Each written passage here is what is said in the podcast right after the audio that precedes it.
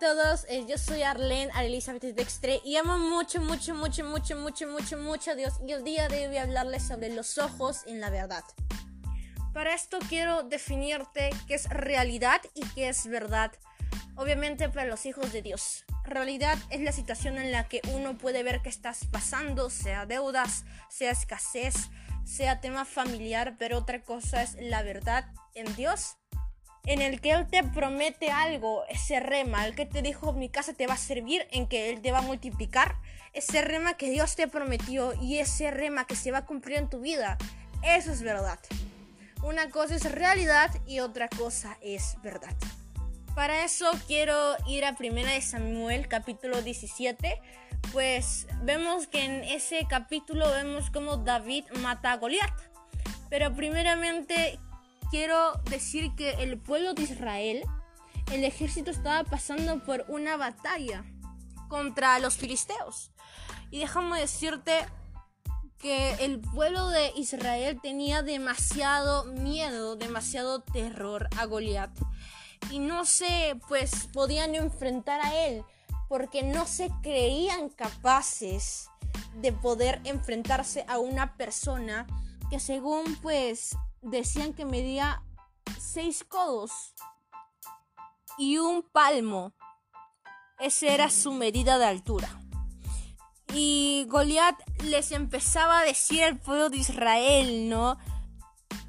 ¿Para qué os habéis puesto en orden de batalla? ¿No soy yo el filisteo y vosotros los siervos de Saúl? Escoged entre vosotros un hombre que venga contra mí. Goliat se creía el top, el más, y intimidaba al pueblo de Israel y les decía, ¿ustedes no son siervos de Saúl? O sea, tenía puesta Goliat su mirada en la realidad. Sí, obviamente ellos eran pues siervos, esclavos, por así tenían un rey que era Saúl. Pero el gran error del pueblo de Israel era dejarse intimidar por Goliat. Sabemos que Goliat había pues estado siendo utilizado por el diablo, es como tú en situaciones que estás actualmente, puedes pasar por procesos, capaz es una deuda, capaz estás en problemas familiares, capaz estás atravesando una enfermedad, pero déjame decirte que Dios siempre tiene algo bueno para sus hijos. Dios siempre planeó salud para sus hijos, Dios siempre pues planeó bendición en abundancia para sus hijos. Dios planeó algo súper bueno para sus hijos, lo mejor. Y tus ojos pues tienen que estar en la verdad en Cristo y no en la realidad. Porque el pueblo de Israel cuando se sumergió en la realidad, sí venían a un gigante de seis codos de altura y un palmo y tenían mucho terror, mucho miedo. Hizo que ese miedo interfiriera en ellos se creían ser solo pues servidores de Saúl, pero no vieron que eran servidores de Dios. Dice en el verso 24, y todos los varones de Israel que veían a aquel hombre huían de su presencia y tenían gran temor. Ninguno se atrevió a darle cara a Goliat.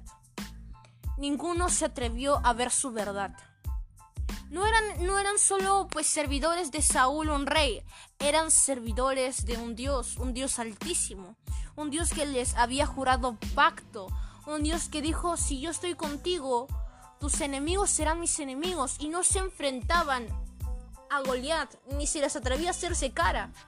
Nadie podía porque tenían temor, tenían un terror a Goliat.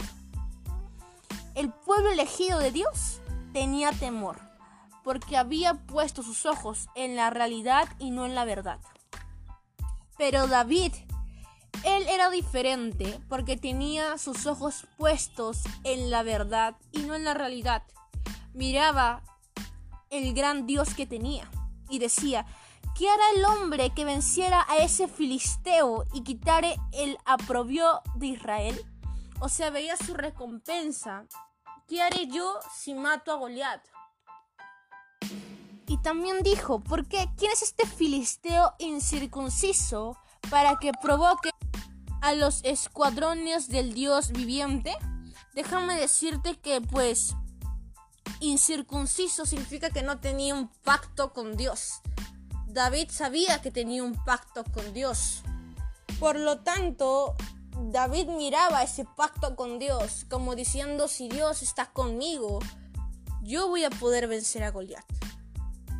Y déjame decirte que en esta historia el pueblo de Israel podía vencer a Goliat. Pero el único que se atrevió a vencerlo, el único que dijo, yo tengo un pacto, veo mi verdad y no veo la realidad, es David. Y él salió recompensado. Saúl le dijo, no vas a poder. Pero David se fue y pues todos sabemos la historia de cómo derrotó a Goliat. Ese no vas a poder de Saúl es como el ese no vas a poder del diablo. El diablo siempre va a usar a gente a tu alrededor y te va a decir no vas a lograrlo, no vas a poder. Y no es que veamos algo, ¿no? Él veía a un muchacho pequeño a comparación de un Goliat grande que medía una altura pues demasiado enorme. Alguien experimentado contra alguien que no tenía experiencia en las guerras, en las batallas. Y a veces vemos esa realidad, pero no vemos la verdad en Cristo. Gente te dirá, no vas a poder salir de esta deuda, de esta enfermedad, de este acontecimiento familiar o demás. Pero déjame decirte que uno no va a confiar en el hombre, uno tiene que mirar a los ojos de Dios y decir, si Dios me dijo que yo, pues, mi casa y serviremos a Jehová o que Dios me va a proveer, yo confío en Él. Yo veo mi verdad. Porque yo tengo una relación con Dios. Porque yo soy hija de Dios y Dios no me va a dejar. Así que eso es todo por el podcast de hoy. Haz como David, que fue el que se enfrentó con valentía y recibió su recompensa.